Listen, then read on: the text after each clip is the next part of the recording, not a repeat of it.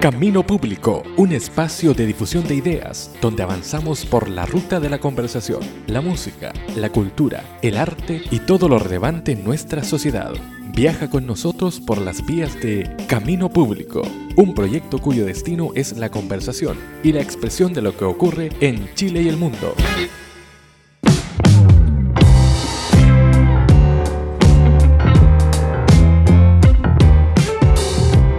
Muy bienvenidos, estamos con otra edición de Camino Público. En esta jornada esperamos que, bueno, puedan seguir escuchándonos a través de Anchor FM o anchor.fm slash Camino Público para Chile y el mundo. Habíamos anticipado esta visita, esta entrevista con alguien que ha estado trabajando desde el mundo de la teología, en el mundo, en diversas eh, oportunidades y hoy lo tenemos ya mm, con nosotros para conversar sobre diversos temas, sobre todo su vida, la relación con la sociedad, con la contingencia actual. Y estamos junto a José Luis Álvarez para dar bienvenida a Pedro Pablo Achondo Moya, quien está en Valparaíso y gentilmente ha respondido el llamado de Camino Público. Pedro Pablo, ¿cómo estás? Bienvenido. Hola, hola, ¿qué tal Armando y a, a todos los que nos escuchan? Muchas gracias por la invitación y feliz de, de que por lo menos mi voz se, se, escuche por esas latitudes. Sí, hoy te agradecemos que hayas tenido o te hayas dado el tiempo. Sabemos que a veces hay muchas actividades que, que bueno, que requieren el tiempo. Pero Pablo, bueno, eh, comencemos una presentación breve de Pedro Pablo Achondo. ¿Quién es? ¿Qué está haciendo? ¿Qué hace? ¿Qué ha hecho? Bueno, yo,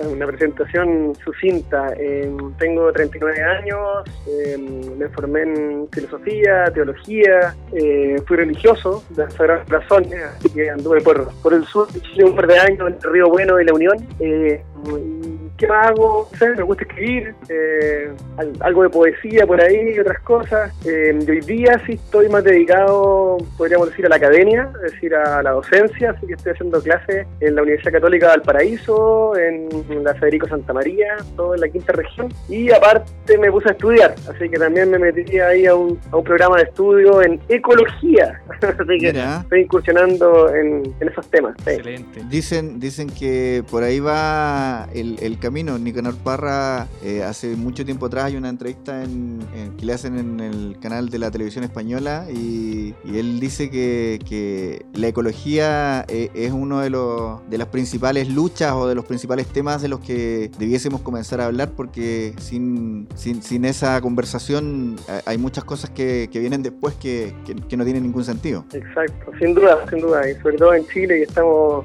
llenos de problemas ecosociales, como se dice hoy día, ¿no?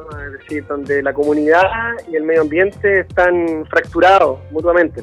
Claro. Que es un, es un, tema de suma actualidad, sí, urgente diría yo. Claro. Oye, Pedro Pablo, ¿cómo ha sido esta relación? Comencemos por, por bueno, por lo religioso. Tú viviste varios años de, en la congregación de los Sagrados Corazones. ¿Cómo fue esa experiencia ahí? Y también ahondar el tema de la espiritualidad, cómo la gente podría también encontrarse hoy día, no solamente con la religión, sino también con algo un poco más espiritual. A ver, eh, bueno, para mí sigue siendo sigue siendo lo mismo, es decir, eh, claro, yo dejé una congregación, pero no por eso uno deja la iglesia, ¿no? Tampoco el cristianismo, tampoco eh, la relación con Jesús, afectiva, espiritual, de, de intuiciones y también de proyecto de vida. Entonces, digamos, todo eso eh, sigue en mí y lo sigo cultivando, alimentando de diferentes maneras. Eh, y de muy chico, de muy chico, así que te diría desde, desde, uh, desde que tengo uso de memoria, me acuerdo perfecto de la primera comunión a los 10 años, lo que significó para mí, y después eh, todo el camino hasta el día de hoy, que, que va cambiando de lugar, va cambiando de forma también, pero, pero claro, el corazón, el centro, se mantiene eh, ¿cómo decirlo?, encendido, ¿no? Y presente todo el tiempo. Claro, hay algunas cosas que probablemente las ves hoy día en tu vida y, tienen un, un, un asidero, un, inicio, un comienzo eh, hace muchos años, probablemente en el seno familiar. Eh, como dices tú, la primera comunión, quizás algunas cosas que, que nos van marcando. ¿Qué cosas de esas ¿Tú crees que, que, que, son hoy día una muestra clara de, de, de, lo, en lo que te has convertido? ¿Qué cosas de tu, de tu infancia o de tu adolescencia te pueden haber marcado para ser hoy día quien eres? Sí, uff, harta cosa. Yo primero diría como todavía en el plano espiritual, ¿no? Estamos hablando de claro. eso. Yo te diría, eh, primero como una, una, relación con Jesús muy cercana, ¿ya? Es decir, eh, de amistad, ¿no? de cariño, como de un hermano mayor, de un guía. Eh, nunca, nunca tuve la experiencia, digamos, la relación con una especie de deidad ajena, de, El Dios lejana. Claro, no, nunca, nunca, nunca, nunca, nunca, nunca. ¿Cachai? Así, eso como que me pasó por al lado, no sé por qué, ¿no? Como te digo, desde mi casa suerte. hasta...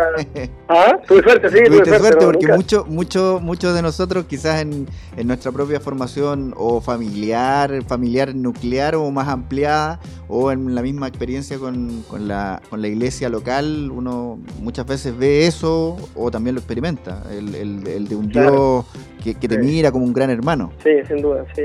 Sí, no, ahí es verdad que tuve suerte y, y porfía también, ¿cachai? Es decir, como eh, yo me rebelaba contra esos discursos, ¿no? Hasta Claro. el día de hoy. Entonces, claro, había algo como de, de busquilla, ¿no? De querer indagar, leer, estudiar, aprender, preguntar. Entonces, por ahí tú también vas, ahí, no sé, pues haciendo un camino, quizás a veces haciendo el quite las cosas más, más extrañas, uno podría decir, ¿no? Claro. Y después, por otro lado, claro, en esta misma relación con Jesús eh, va a la mano como de una acción social, es decir, eh, del deseo de que el proyecto de Jesús aparezca. Se materialice. Entonces, cuando tú ahí, ¿ah? Se materialice. Claro, materialice en relaciones humanas, sociales, equitativas, en la educación, en la salud, bueno, en el modelo, en el mundo, en la, en la forma de habitar el mundo. Entonces, bueno, como te decía, entonces esta experiencia de, de un Jesús muy humano, muy cercano, muy amigo, yo esperaba que, que, que tiñera todas mis relaciones, ¿no? O las relaciones humanas y, y los lugares donde yo estaba, con la gente con la que convivía. Entonces, fue un choque muy grande cuando muy chico me di cuenta de que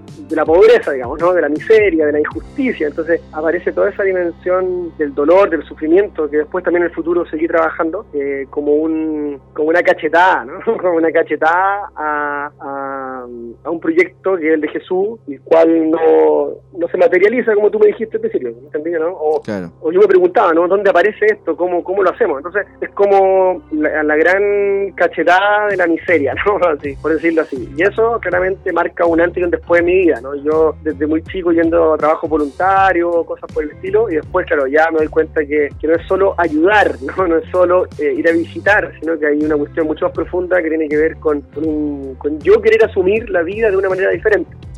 Entonces se cruzan, por decirlo así, los pobres y Cristo, ¿no? Eh, y, y en ese cruce quiero entrar yo, ¿no? Eh, y, y ahí estoy, ¿no? Ahí espero estar. Y claro, por ahí llegué a la congregación, ¿cachai? ¿no? Yo llego a una congregación religiosa no porque quiero ser cura, de hecho era una gran era un- una gran interrogante, ¿no? ¿Será que Claro. ¿Será que este es mi camino Mm. si en verdad no quiero ser cura o no es lo que está en el horizonte? Lo que está en el horizonte es pertenecerle a Dios, ¿me entendí? Es como ser todo de Jesús, uno puede decir, Claro. ¿no? Eh, y, y que, que todas mis, mis decisiones, mis opciones, mi forma de vivir y ser tenga que ver con eso. Entonces, claro, eh, estoy hablando hace mucho tiempo atrás, 20 años atrás, entonces eh, la iglesia acaparaba todavía ese tipo de inquietudes, ¿no? Sí, claro. Un día menos, pero en ese tiempo era casi como, era como ¿no?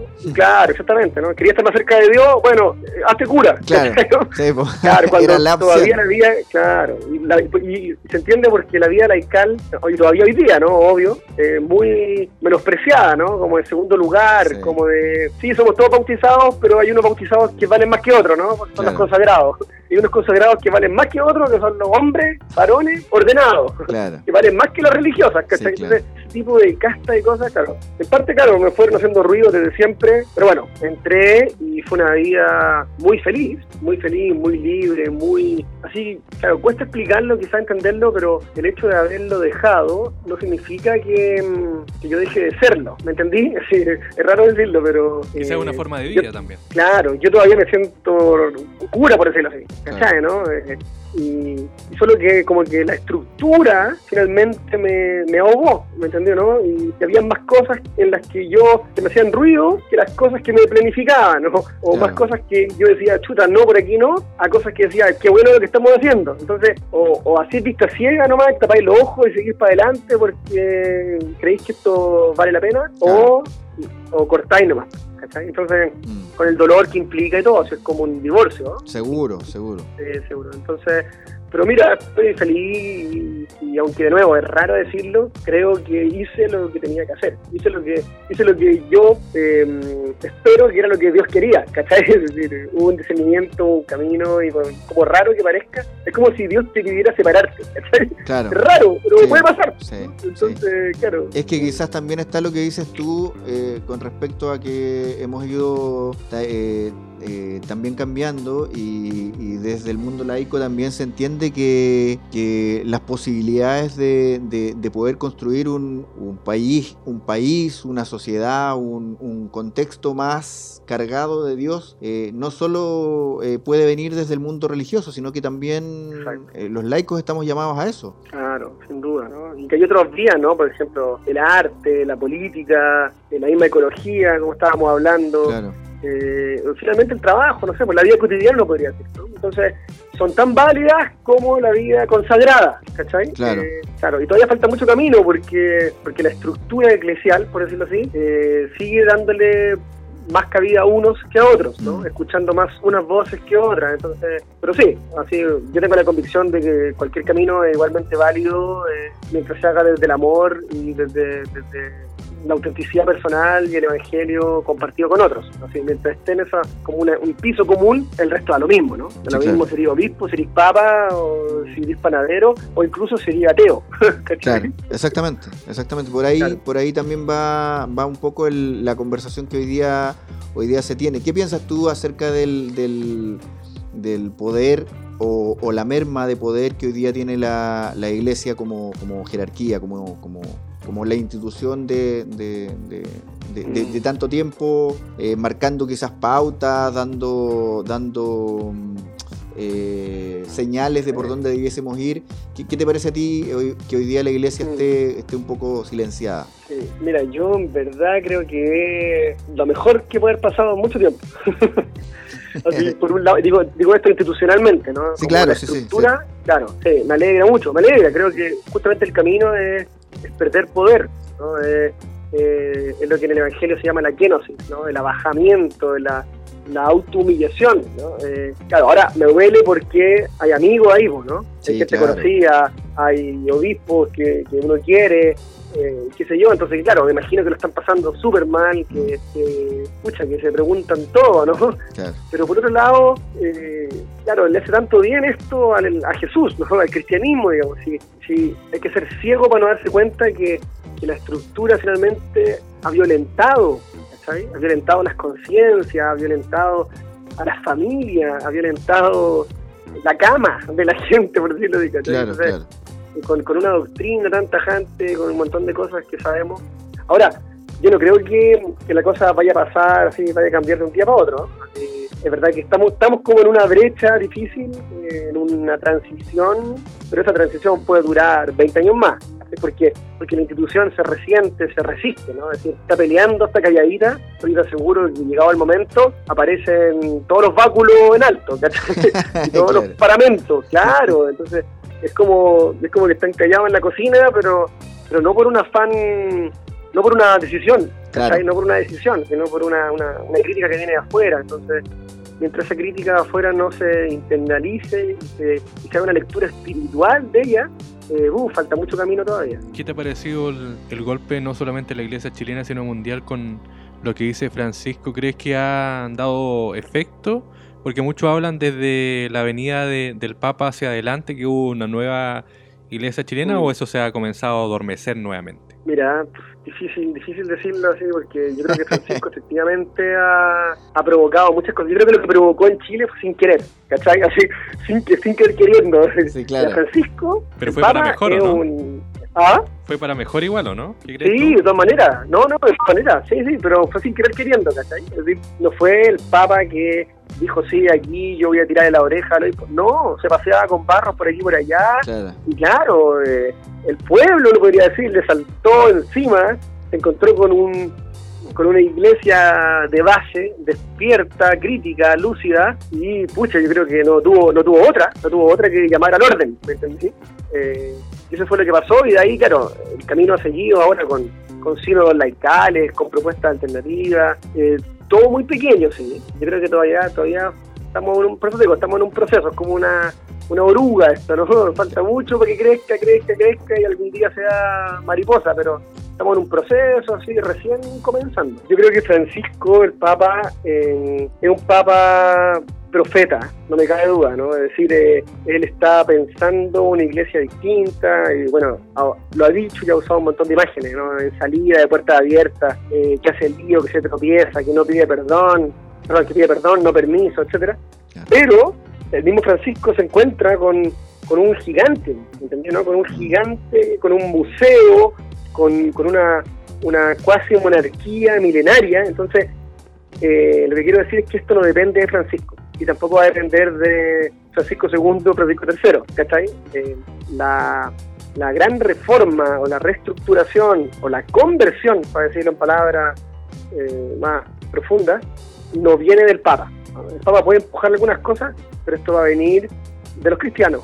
De los laicos, dices tú. Sí, sí, sí, de los laicos. Bueno, si hay curas y religiosas metidos en ese movimiento también. Pero me refiero no en la cúpula, no, no en el Vaticano. Eso quise decir. Porque puede ser también el cura del pueblo, ¿cachai? El párroco de Río Bueno. Así. Eh, y el párroco de Río Bueno finalmente también es un laico, ¿me entendí? Así comparado con a lo que me refiero, claro. Sí, sí, sí, ah, claro, va a venir esa iglesia pequeña de base que se junta los fines de semana y que se visita y celebra la fe. Eh, no de un decreto, eso que decir, no de un decreto, no de un concilio, no. Mm. ¿no? Ya tuvimos un concilio extraordinario que fue el Vaticano II, que realmente fue una pequeña revolución y después se, encarna en América Latina, en Medellín, eh, Puebla y finalmente Aparecida. Pero tú veis que, claro, hay orientaciones, pero ¿qué cosas han cambiado sustancialmente, así como realmente sustancialmente, en los últimos 30 años? O 40, muy pocas, muy pocas. Claro. Claro, esto es un proceso. Y, sí. y cómo, y cómo, eso que dices tú, me, me lo, relaciono de inmediato con, con, lo que está pasando hoy día en nuestro país eh, mm. y, y, también en otros países de, de América Latina que, que, en definitiva son, son eh, la, la, la, gente común, eh, la gente de, de a pie, la que está poniendo los temas sobre la mesa y, un poco va en la misma línea que lo que tú dices, es decir, mm. eh, la, la, alta política, eh, eh, las élites, tampoco al parecer han sabido responder adecuadamente a los problemas que hoy día se presentan. Quizás también tiene que ver con un tema de, adormecimiento de, nuestras élites en, en todo sentido. ¿Qué piensas tú?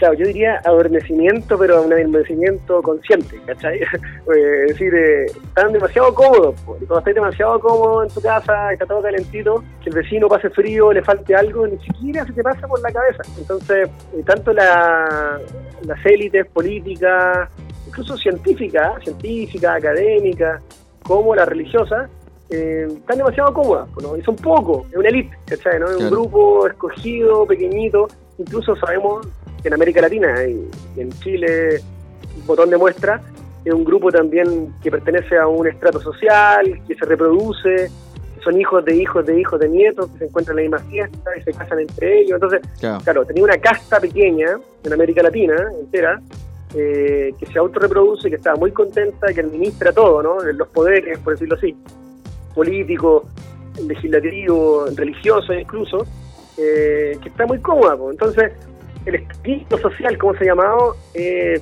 de las mejores cosas que ha pasado en Chile desde el regreso a la democracia. Así, no cabe duda, y es una crítica aguda al poder. Es, el pueblo, ¿no? Como quiera, igual uno lo puede criticar, ¿no? Desmembrado, un pueblo sin orgánica eh, única, un pueblo, claro, con una multitud de demandas que son súper diversas y algunas incluso contradictorias, está todo bien, pero, pero este es el sujeto político, que es el sujeto político y diga ese pueblo múltiple, eh, diverso, que critica a estas cúpulas, a esta élite eh, que, han abusado y reabusado y lo siguen haciendo. ¿Qué rol crees tú ahí que va a jugar la filosofía? ¿Ha escrito cuántos libros? ¿Dos o tres eh, relacionados con, la filosofía? Entre ellos Anastasia. Eh, no sé si puedes contarnos un poco más o menos de qué consiste Anastasia. Sé que está relacionado justamente con la poesía. Espérate, cambiaste de tema completamente. Sí, es que tenemos que seguir. te, te- te hizo, te hizo un, No es un- para nada censura, pero, No, pero está vamos, bien, a, está bien, está vamos a bien. cuadrar. No, me encanta, si quería de poesía porque casi nunca me preguntan esas cosas, así que yo feliz. Mira, Anastasia, eh, yo tengo varios libros de poesía. Primero uno que se llama Itinerantes, que ese nadie lo conoce porque sacamos poquito, lo regalé. y después Anastasia, que fue una trilogía, que en el fondo Anastasia son poesías de siete años de mi vida, ¿ya? Escritas a lo largo de siete años. A ver, Anastasia es un libro profundamente espiritual, así, con unas imágenes del cristianismo a todas luces, eh, pero también con mucho de, de- mi vida interior, ¿no? De un deseo, que incluso si alguien va a leer Anastasia ahora se daría cuenta el por qué dejé la congregación, ¿no? Hay, hay un deseo de afectividad, de compartir la vida con, con otra, eh, o con alguien, quizás de libertad, de romper ¿no? de romper eh, estructuras. Entonces, todo eso está contenido en ese imaginario que, que llamo Anastasia, que en el fondo, claro, es un nombre femenino, pero que hace alusión a la resurrección. Porque Anastasis, Anastasis significa en griego levantarse, eh, volver a ponerse de pie, que es una de las palabras para la resurrección de Jesús. Ya. Es interesante el vínculo entre la resurrección de Jesús, eh, es decir, la vida, ¿no? que, que vence la muerte, que, que- que es indestructible, y el, el nombre femenino Anastasia. ¿cachai? Entonces yo juego con ese paralelo, casi como imaginándose una Jesusa, ¿no? Claro. O una relación, claro, afectiva, espiritual, con, con la fuerza de la vida, por llamarlo así, ¿cachai? ¿no? Entonces eso yo claro, lo transformé en poesía y ahí está, y, es un libro que me, bueno, a mí me, me encanta, porque me encanta y me trajo mucho, y me ayudó también como a sacar muchas cosas de dentro que, que están ahí guardadas y que uno necesita ponerle nombre, enfrentarse. Oye, y la aceptación de los libros en un, en un país donde mm, es complicado vender libros, tú lo decías, el primero lo regalaste, eh, pero también el tema de, de la lectura, ¿cómo lo ves ahí? De diversificar también el tema de, de los libros, de todo eso. Sí, mira, pucha, bueno, después publiqué otro, ya pero no de poesía, más de teología, de teología tengo como dos, y ahora está a punto de salir otro, ahora sí ya, ojalá a fin de año, ya en enero, que se llama La Iglesia Híbrida, ¿ya? Eh, a ver, pero todo esto es puro amor al arte y es porque nos gusta escribir, porque no, mira, yo creo que, pucha, cuesta, po, cuesta vender, cuesta leer, cuesta cuesta publicar. Publicar en Chile es muy difícil, es muy difícil. Eh, hay mucho trabajo artesanal, de pulso nomás. Claro. Eh, Claro, a, a no ser que uno claro, escriba cosas así como bestseller, cuestiones así, pero también si Claro. tú veis quién, claro, qué tipo de literatura es esa, la poesía nunca ha sido un bestseller. No. No, nunca, nunca, ¿no? Eh, menos la teología, ¿quién lee teología? Nadie. claro. claro, tendría que escribir como historia de zombies. Eh, de zombies, de muertos vivientes. Algo muy de comercial. fantasía, claro, algo así. Pero no, yo lo hago porque es lo que me apasiona, me gusta, eh, creo que sirve, ¿sí? Eso sí creo, que es un tipo de misión también de- eh, que nos ayuda a debatir, a conversar. De esto, hasta te diría que gran parte de la crisis social es porque las élites son súper ignorantes. ¿no? Hubo un momento, hubo un momento en que dejaron de leer, es increíble. Parece, claro, te das claro. cuenta- Claro, das cuenta de los argumentos, de las discusiones, de las conversaciones, eh, que son a veces súper básicas. No, lo, que- lo que te decía es que a veces es muy complejo también eh, que la ciudadanía eh, lleve sus propuestas y sus inquietudes a una élite, como tú decías, que no está entendiendo nada, porque no es que no sepa leer lo que le dice la gente, sino que no entiende ella misma en el mundo en el que está viviendo. Sí, exactamente. Sí, sí por eso es, bueno, escucha, sí, ahí hay como una brecha que es súper difícil de... La pregunta es cómo, justamente, cómo las cúpulas políticas o lo que se quiera, cómo la institución eh, lee lo que la calle y el pueblo, la ciudadanía está diciendo si no tiene no tiene el alfabeto, ¿cachai, no? Claro. no tiene la gramática, ¿no? Le, le faltan las letras. pues. Entonces, claro, ahí hay, bueno, varias vías, se me ocurren dos. y Una es esperar que la institución logre leer, que un poco son todas las propuestas que abogan a que las instituciones funcionen, a que los políticos sí acojan la paridad y, y cuántas cosas ha pedido, ¿cachai? Es decir, como ya dejemos que las instituciones funcionen, cuando en el fondo no han funcionado, Claro. no han funcionado. Y la otra, claro, la otra es un poco, eh, no sé, po, la anarquía, uno podría decir, eh, más calle, más revuelta, eh, más manifestación, más marcha. Pero el problema, bueno, todas las vías tienen problemas, ¿no? El problema de esta es que es muy difícil mantenerla en el tiempo, ¿cachai? Se sustenta en el tiempo, es decir, nos vamos a cansar, ¿no? La ciudadanía Claro. se cansa, las propuestas se agotan, eh, y pareciera que la rutina, la normalidad, está ahí pulsando como queriendo que en algún momento esto se arregle. Entonces, claro, entre medio hay varios, varios caminos. Yo creo que los cabildos son uno, las asambleas territoriales, la conversación, lo que está haciendo usted ahora en la radio, difusión, medios de comunicación, es decir, todos los caminos que tengan que ver con, conversar, dialogar, eh, poner temas sobre el debate público, todo eso es hiper necesario. Pero tenemos que esperar que en algún momento la institución eh, estoy pensando eh, sobre todo en la política, en este claro. eh, acoja, entienda y sepa leer lo que la calle está gritando hace mucho rato. Entonces, estamos como en un momento, yo creo, ahí como de que hay que esperar un poco más, hay que esperar, esperar, esperar, sin cansarse, porque el cansancio, eh, lo complicado del cansancio es que genera violencia, ¿cachai?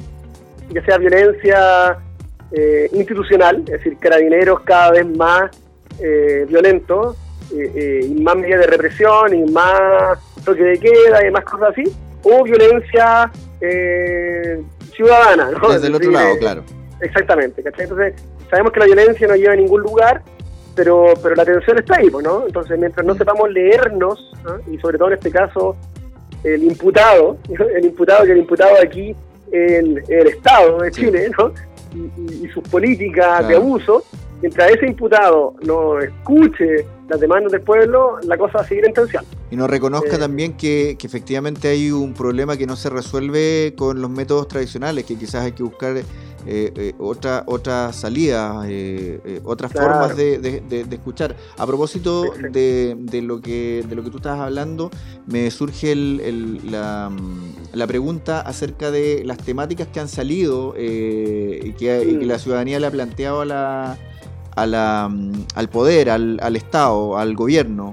Eh, ¿Cuáles de esas temáticas que han salido a ti te parece que, es como importante, que es destacable, eh, o que a ti te ha llamado la atención, o que tú quisieras que eso se mantuviera? Sí, yo al tiro así, pues yo diría, diría dos que me parecen fundamentales, así, o tres, y una que no ha salido tanto y yo esperaría que saliera más. ¿ya? Las que han salido son fundamentales, no más FP, es decir, un sistema, crear un sistema o estatal o, mixto, como se quiera, de pensiones dignas para todos los chilenos y chilenas. Entonces, digamos, lo que tiene que ver con la vejez, con una vejez digna, eh, ya eso es lo primero.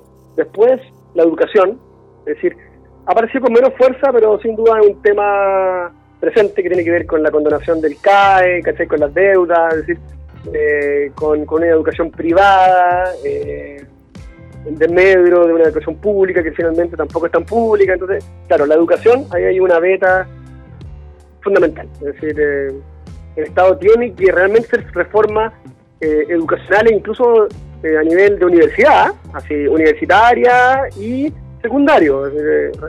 hay que revisarlo esto y, buscar una forma en que, que, todos tengamos, que la educación sea un derecho, realmente, ¿no? un derecho humano básico, porque imagínate, un pueblo, bueno, hay una consigna por ahí que un pueblo ignorante finalmente es, beneficio para la élite, de nuevo, ¿no? de, de, dominar, claro, de, manipular.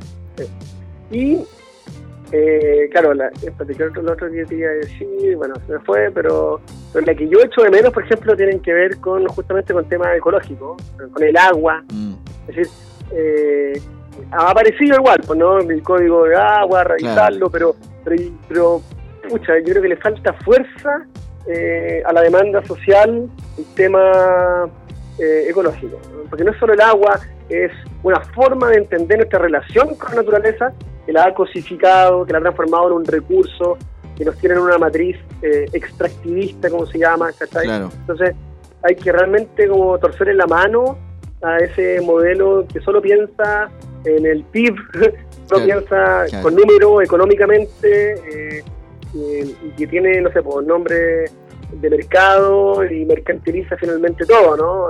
Desde el agua, destruyendo la naturaleza, destruyendo la flora, la fauna, mm. eh, secando, secando comunidades, eh, qué sé yo, es bien impresionante. Claro, y, y, y, muchas y muchas veces simplemente mm, poniendo el, la consigna del desarrollo por delante, que, que, no se traduce en un desarrollo ni para las comunidades, ni para, ni para, ni para el medio ambiente, ni para la comunidad en, en, su conjunto, sino que es un desarrollo económico para unas élites y de nuevo volvemos a lo mismo. Sí, sí. Oye, me acordé de la tercera cosa que te iba a decir, que es eh, lo del Estado plurinacional, es decir, la demanda de los pueblos originarios. Claro, yo también la considero fundamental.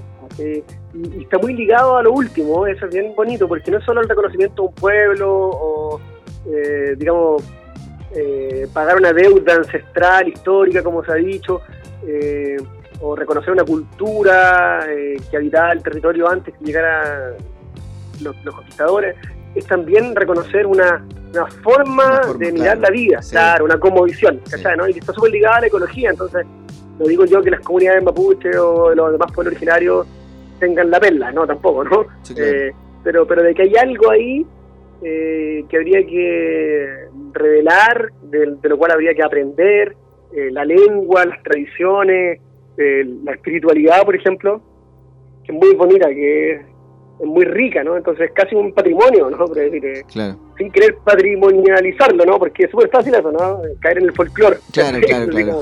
Claro, no, no, no, sino realmente hay, claro, aquí hay una cultura, una sociedad eh, que entendían la vida de esta manera y eso es eh, una riqueza para, toda la, humanidad. Entonces no podemos ignorarla, ni destruirla, ni pasarle por encima como se ha hecho estos últimos 500 años. Sí, esa conexión que tiene eh, el, sobre todo el pueblo mapuche, que uno lo conoce más porque ha estado más en, las noticias, qué sé yo, pero en general los pueblos originarios, esa conexión que tienen con, la tierra, con la, con la mapu, con la pachamama o como se le llame, mm, eh, hay, harto, hay harto de distinto eh, en el cómo hemos ido construyendo nosotros nuestra sociedad. Yo solamente quisiera contar algo como para ejemplificar. El otro día estábamos conversando con mi mamá. Mi mamá toda su vida vivió en, la, en el campo, eh, trabaja en su huerta, que está relacionada con el campo toda su vida. Entonces yo le estábamos conversando, no sé por qué, parece que estaban dando en, en, la televisión los resultados de los juegos de azar, qué sé yo. Entonces yo le digo, mamá, ¿qué harías tú si te, si te ganaras el kino, la lotería, no sé? Y mi mamá eh, como que piensa un poco y me dice, oye, si, si, yo me ganara eh, el Kino, eh, compraría, compraría malla, malla para cerrar bien mi huerta, para que no se me metan las gallinas y yo pueda producir mucho mejor y, estar tranquila y, tener, y tener mi jardín cerrado para yo tener mis flores y no sé qué. Entonces, y, yo después, bueno, le dije, ah, ya, qué bueno, no sé qué. Seguimos conversando después de otras cosas. Después pensaba que heavy que yo a una mujer de campo le diga, oye, ¿qué harías si tú te ganaras el kino? Y si uno le pregunta quizá a otra persona, diría, oye, viajaría por el mundo, me compraría no sé qué, no sé cuánto. Eh, bastante más cosas materiales. Y ella dice, oye, ¿sabes qué? Yo tendría como que cuidaría mejor mi, mi, entorno natural, mi, mi, huerta, qué sé yo. Y, y eso para, para la sociedad en su conjunto es muy difícil de entender. Claro, increíble. Incluso si te ganas el kino, te compras la fábrica de fruta. claro, claro. No, ahí programado así, pues hay algo tan bonito ahí de, de una vida simple. Este, como no, no hay afán de acumulación. Claro. Esa es la cuestión, ¿me no? Entonces, ¿para qué quiero más de lo que necesito? Sí. No, no, entonces, no. Con esto me basta, ¿no? Con cercar un poquito, descender el terruño para poder cultivar, ¿cachai? Entonces, y ahí, bueno, y ahí que volver al cristianismo, el cristianismo tiene mucho que aportar, mucho, mucho que aportar. Eh, de estos valores de simpleza, de solidaridad, de don, ¿no? De entregar, entregar, lo que, incluso entregar lo que uno no tiene, ¿no? Así como la imagen de la viuda pobre, ¿no? Digo lo que no tenía. Entonces, hay unos valores fundamentales, y claro, eh, no aparecen tampoco que con fuerza, ¿eh? Sí, es, es, difícil, es difícil cuando uno ve, ve a la gente en, la calle eh, como que acordarse de, de, de, estas cosas. Claro, probablemente también tiene que ver con, con, que hay urgencia, es decir, eh, no sé, por ejemplo, eh, las urgencias, las que tú mencionabas antes, el, que hay mucha gente eh, mayor que está viviendo con sueldo, no, con pensiones miserables, que, no le alcanza para nada, probablemente, claro, esas, esas personas están luchando por, por su suerte, por tener pan para comer, qué sé yo, entonces es difícil avanzar en, un, en, un, en, un, en algo un poco más profundo como esto que estábamos hablando. Entonces, se, hace, se hace un poco con, complicado. Sí. Además, Sí, claro que sí. Además, en el, en el último tiempo que, que- que hemos estado escuchando las, las noticias, no sé si salió ayer o hoy día, acerca de, de- del, del rechazo, el portazo que le dio el, el Congreso a, a la posibilidad de que, de que hubiera paridad hombre-mujer y sí. además, efectivamente, como lo, lo mencionabas tú antes, que, que, que hubiera la posibilidad de que, de que los pueblos originarios estén representados ahí. Eh, ¿cómo, sal- ¿Cómo salir de eso? ¿Cómo... A mí como que me da un poco de desesperanza. No, no quisiera tenerla, pero, pero a- acerca de, de- de- de si efectivamente los políticos, la política tradicional va a ser capaz de responder a cosas como tan tan tan como como, como sensibles como, como esto Sí. de que de, de que de que sea importante que si la sociedad está Sí. constituida por hombres y mujeres efectivamente en la política o en las posiciones de poder también hayan hombres y mujeres eh, tomando esas decisiones o que si en nuestra sociedad o en nuestro en nuestro país tengamos una minoría, porque efectivamente es una minoría, una minoría de pueblos, que esa minoría al menos tenga la posibilidad de, de- de estar ahí. Eh, ¿por, por qué, ¿Por qué pasa esto? ¿Cómo salir? ¿Qué crees tú? Sí.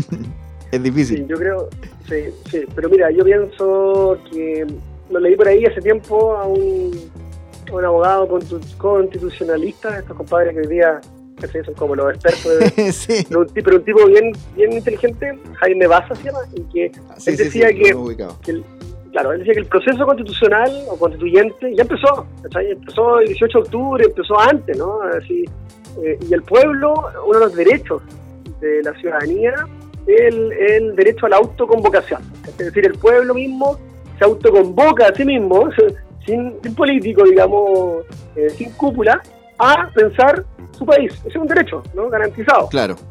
Entonces, pero ahora, ¿cómo eso se materializa de nuevo? ¿no? ¿Cómo se, ya, ahí eh, empezaron los cabildos, empezaron estas pequeñas asambleas barriales, lo que queráis. Bueno, yo digo esto porque yo pienso que si los políticos, de nuevo, volviendo a las cúpulas, no escuchan, ¿no? o no saben leer, o no leen lo que la ciudadanía está manifestando, hay que volver entonces a, a una propuesta autoconvocada. Así, a ver, en concreto, ¿qué es lo que estoy diciendo? Es que si la paridad no sale, hay que imponerla. ¿Cachai? Claro. Claro, hay que ponerla. Si no están los escaños de los pueblos originarios, bueno, no- nosotros presentamos a puros pueblos originarios. ¿Cachai? Es decir, Claro. eh, Claro. si van a haber mujeres, bueno, presentamos a puras candidatas mujeres. ¿me entendés? Sí, eh, la ciudadanía eh, es inteligente, ¿no? Es inteligente. Y sabe, sabe, bueno, con, más y menos y con sus contradicciones, obviamente, Sí. pero sabe qué es lo que, qué es, lo que es mejor, ¿no? Y si es mejor la paridad. Y, y vivimos en un mundo eh, heteronormado, como se dice, patriarcal y machista. Claro, esta cuestión ni siquiera ni siquiera es un mínimo, es, un Sí. es lo justo, ¿me Eh, entendés? claro. Es lo justo. Entonces, si los políticos se niegan a lo justo, yo creo que eso tiene que aparecer a empujones, ¿cachai? Y la ciudadanía lo va a imponer. Ahora, ¿cómo se hace eso? No tengo idea, ¿no? Claro. Eh, claro, uno podría inventar cosas, ¿no? Pero, pero estamos tan creativos que puede resultar. Que puede salir, ¿no? Claro. Claro, y que, como te digo, que, que ciertas comunas, todas se organicen a nivel de, de- de comunas eh, o municipales o digo, para presentar un 80% de candidatas mujeres y un 20% de hombres. Sí, Claro. si nos ponemos todos de acuerdo y le damos la mano al no paridad, ¿cachai? ¿no? Claro.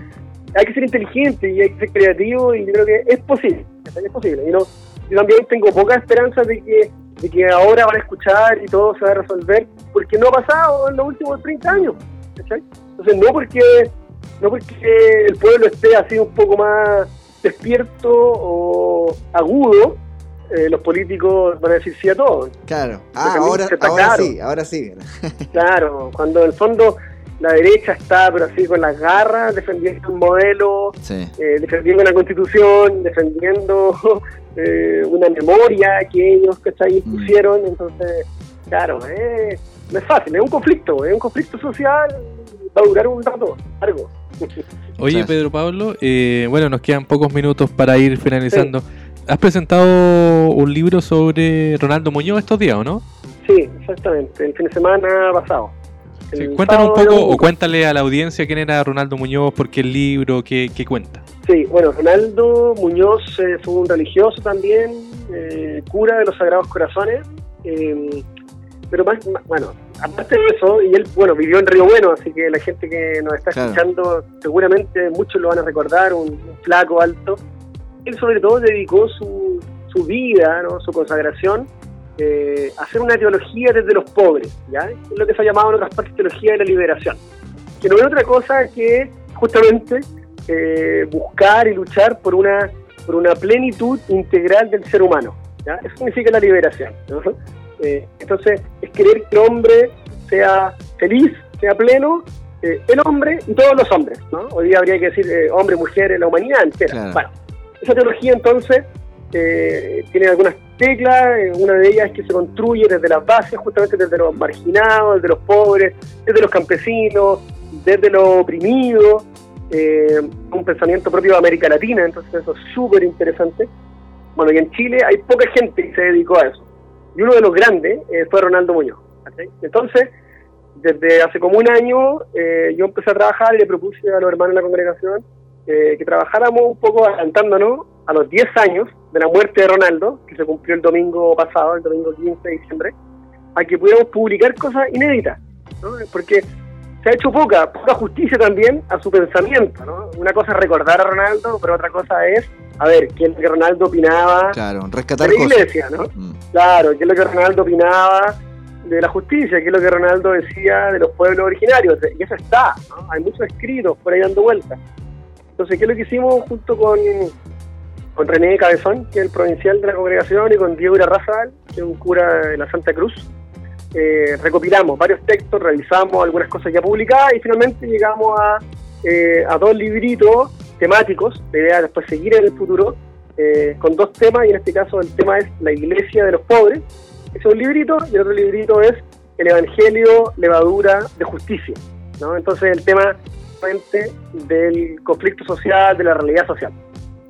Y es increíble, Armando, que Ronaldo tiene escrito del año 84, eh, o antes, de una actualidad impresionante. Así, tiene un discurso en la CEPAL, tiene un montón de cuestiones que tú decís, oye, está hablando hoy día, ¿no? Y un poco el fin de la publicación, más que publicar por publicar, es que esto se use en las comunidades, Que se lea, que se comparta, que se estudie, y cuando alguien tenga una reunión de comunidad, el consejo parroquial o la pastoral de lo que sea, bueno, leamos este texto de Ronaldo, conversémoslo, qué nos dice, Son, son sencillos, son cortitos, hay poesía, hay discurso, hay reflexiones.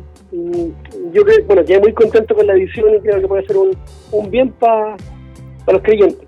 Oye, eh, antes de, irnos, no quiero eh, dejar pasar la oportunidad porque tú estuviste, bueno, estuviste en Brasil eh, y estuviste en Francia. Y en Francia Curiosamente tocó uno de los hechos que todavía has recordado en ese país, lo conversamos ese mismo año, sobre lo que sucedió con los, atentados terroristas en Francia. Tú estabas viviendo ahí, estabas estudiando, ¿no? Sí, sí, tuve dos años estudiando y creo que fue a fines del primer año, eh, sí, porque pasó esto terrible y la casa, la casa nuestra allá en París, que bien cerca eh, de donde fueron los atentados, porque fueron varios, así en varios lugares, y sí, pues, fue impresionante, fue una experiencia así bien impactante. Se y después provocó. Mm, ¿Sí? No, dale, no. No, quiero decir que después provocó igual algo que también nos puede servir acá en Chile porque provocó todo un diálogo y un debate en torno al Islam, ¿cachai? Como la relación entre, entre un país laico, ¿no? como es Francia, es decir, no confesional, la iglesia también que está por ahí y el islamismo, ¿no? Entonces, es como fue un generoso un debate súper potente eh, que sigue, bueno, y que estaba de antes, respecto al respeto, al conocimiento de otros credos, ¿cachai? Y claro, eso lo trae a Chile, eh, son cosas súper paralelas, ¿no? El respeto, eh, el conocimiento, el reconocimiento, por ejemplo, de, como dijimos antes, la comodición mapuche, es decir, cómo entendernos mejor, ¿no? Cómo, cómo querernos, cómo querernos más. Y cómo nos vamos a querer si no nos conocemos. Ese es el rollo. Entonces, conozcámonos. ¿ah? Que los cristianos conversen con los otros, que los otros conversen con los ateos, que los ateos conversen con los Entonces, este tiempo del estallido social puede ser un tiempo de, conocernos muy bonito. Y, y es el paso previo a poder entendernos y querernos. Es un poco el camino que, al menos desde el cristianismo empujamos, es el camino del amor. Ya pues Pedro Pablo, un millón de gracias, gracias por el tiempo, gracias por haber conversado con nosotros, sabemos que tienes muchas cosas que hacer, también muchas actividades. está bien. Eh, y bueno, la invitación para que en alguna otra oportunidad podamos volver a hablar con más tiempo de, de otras ideas, de, De la ecología. de la ecología también, que es un tema que está pegando Ya, pues, mucho. sí. Eh, y hablar exclusivamente de, de temas específicos como la ecología. Te dejamos invitado obviamente para otra oportunidad. Vamos a estar coordinando ahí alguna otra entrevista durante estos, estos semanas, meses que, que ya están por comenzar. Así que un gran saludo y, y bueno, con José Luis te agradecemos que te hayas dado el tiempo de conversar estos minutos con Camino Público. Oye, muchas gracias a Armando, José Luis, a, a la radio, eh, eh, bueno, y a todos los amigos allá de la, de la zona, de la región, a los amigos de Cuncún, ¿ah? de Eso, todo muy el bien. campo, Litrán, De de Litrán, barrios. de crucero. también de crucero, grande crucero. Y nada, con mucho cariño, pues y ahí hay puro parte de mi corazón está por ahí repartido, así que mm, sí, no quiero terminar nomás con un saludo especial, bueno, a toda la gente de la parroquia de Río Bueno, pero también a la comunidad, eh, a la comunidad de- del Roble, Carimayín, eh, que yo estuve y todavía estoy en contacto con ellos por los temas justamente que son ecosociales, ¿no? ecológicos y mapuche, eh, contra, contra StatCraft, eh, a favor del, ah, del cuidado y el respeto del están ahí justo en esa ¿cachai? zona, sí, sí, sí. Claro. ¿Cachai? Te quiero mandarle un saludo grande, no sé si escuchan en la radio, pero eh, mis cariños, mucho Nehuen, eh, mucha resistencia y que puedan seguir eh, siendo eh, huéspedes de ese ñen, ¿no? de, ese, ese patrimonio espiritual, cultural eh, de su comunidad mapuche. Muy bien. Ya pues. Queda pendiente entonces la conversación de ecología y ahí vamos a tocar seguramente el tema de- del quintuante. Perfecto, perfecto. Ya, pues, un abrazo grande, que estén muy bien. Que estés muy bien. Muchas gracias. Gracias, Pedro Sí, Pablo. Un abrazo, Chao. cuídate. Abrazo, chao. Pedro Pablo Achondo conversando con Camino Público. José Luis, nos despedimos. Ha sido una larga conversación. Esperamos que, bueno, que la gente le haya gustado.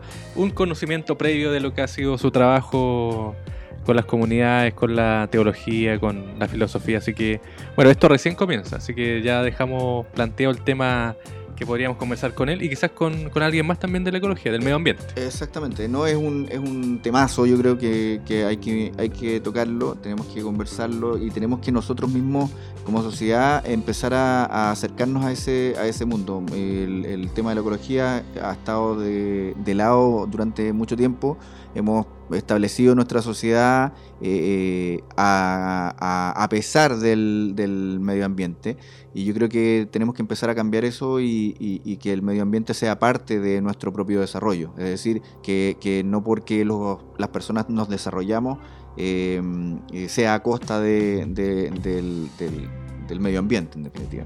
Y sí, sí, efectivamente yo creo que el- el próximo tema o los próximos temas debiesen tener relación también con eso. Ya, pues nosotros nos despedimos y bueno, eh, nos encontramos la próxima semana con otro tema eh, interesante además en Camino Público. Recuerde que nos puede escuchar en anchor.fm slash Camino Público en este podcast para que usted pueda eh, escuchar ahí los diversos programas, nuestras crónicas. Y bueno, hay mucho material que usted puede ir revisando en eh, Anchor, en Spotify, en ribuenonoticias.cl, en nuestro Facebook también están todos los programas, Camino Público. Así que bueno, estamos en redes sociales para que pueda ir eh, escuchando este y los otros programas anteriores. Será hasta la próxima semana, ¿no? Hasta la próxima.